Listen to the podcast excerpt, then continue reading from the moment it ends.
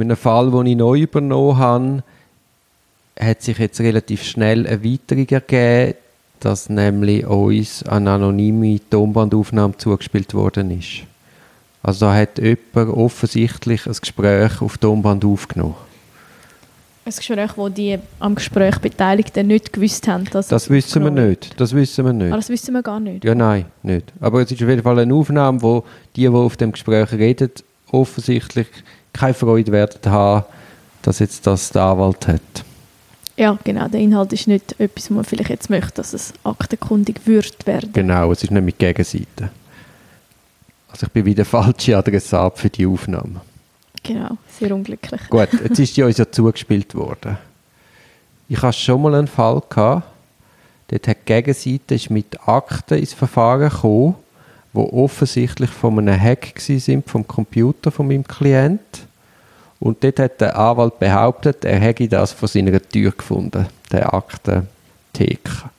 Ich bin dann der Meinung, gut, es ist derart auf der Hand, dass das aus illegalen Quellen stammt, dass du das nicht einfach hast können verwenden Und der hat das verwendet in einem Ehescheidungsverfahren. Ethan, jetzt in unserem Fall eben haben wir jetzt da die Tonbandaufnahme.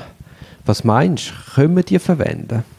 Ja, das ist, ich glaube, Oder wir wissen die Umstände nicht. Wir wissen nicht, ist es wirklich eine illegale Aufnahme. Aber zur Sicherheit würde ich jetzt mal sagen, wir gehen von dem aus. Also wenn es legal erlangte wäre, wäre es natürlich kein Problem. Dann könnte man sie einbringen, das wäre gar kein Ding. Wenn sie nicht legal oder nicht, ja, wenn sie einfach, wenn sie durch Private jetzt mal reinbringt, also kommt und wir nicht wissen, woher, gehen wir mal davon aus, eben, dass es nicht ähm, mit Rechte Dinge zugegangen ja, ist. genau, dass es nicht so ist. Dann nachher ähm, muss man das ein bisschen argumentieren. Also es, gibt, es ist eigentlich gesetzlich nicht geregelt, wie mit so Sachen, mit so Beweis um, oder so Beweismitteln umzugehen ist. Wenn die Strafbehörde Beweis erlangt, dann gibt es ja die Regeln im 141 StPO, wie man eben zu der Verwertbarkeit von solchen Beweismitteln. Ähm, und ja, dann gibt es nachher verschiedene Ansichten, wie man die Sachen zu handeln hätte.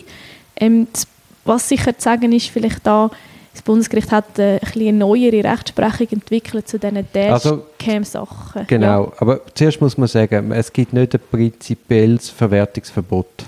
Nein, genau. Genau. Es gibt, es ist, also man kann nicht sagen, es ist, man kann sie gar nicht einbringen, sondern eben, man kann sie nur unter Umständen einbringen. Und Die Rechtsprechung ist so, dass es zwei Voraussetzungen erfüllt sein. Einerseits, die Strafverfolgungsbehörde müsste den Beweis selber können erlangt haben und die Interessenabwägung zwischen den Interessen, die auf dem Spiel stehen, muss für eine Verwertung sprechen.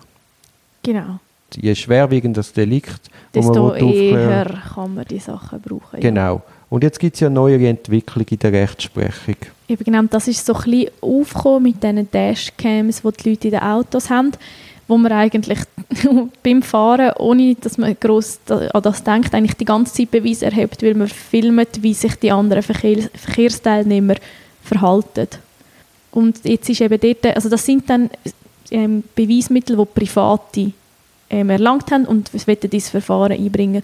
Und dort ist jetzt im 2019, glaube ich, oder im 2018 ist ein Entscheid vom Bundesgericht gekommen, äh, im 19, wo eben sagt, ähm, wir können eigentlich die Regeln von dem 141 Absatz 2, wo eigentlich über das Verhalten von der Strafbehörde regelt oder über die Verwertbarkeit von solchen Beweisen, wenn sie durch die Strafbehörde ähm, erlangt werden, regelt, dass man das auch kann darauf ähm, verwenden oder dass man den, genau, dass man es auch so anschaut, wenn die Beweise von Privaten kommen. Genau. Das ist der BG 6, also das Urteil 6b, Underline 1188, Schrägstrich 2018. Und das steht in der Erwägung 4.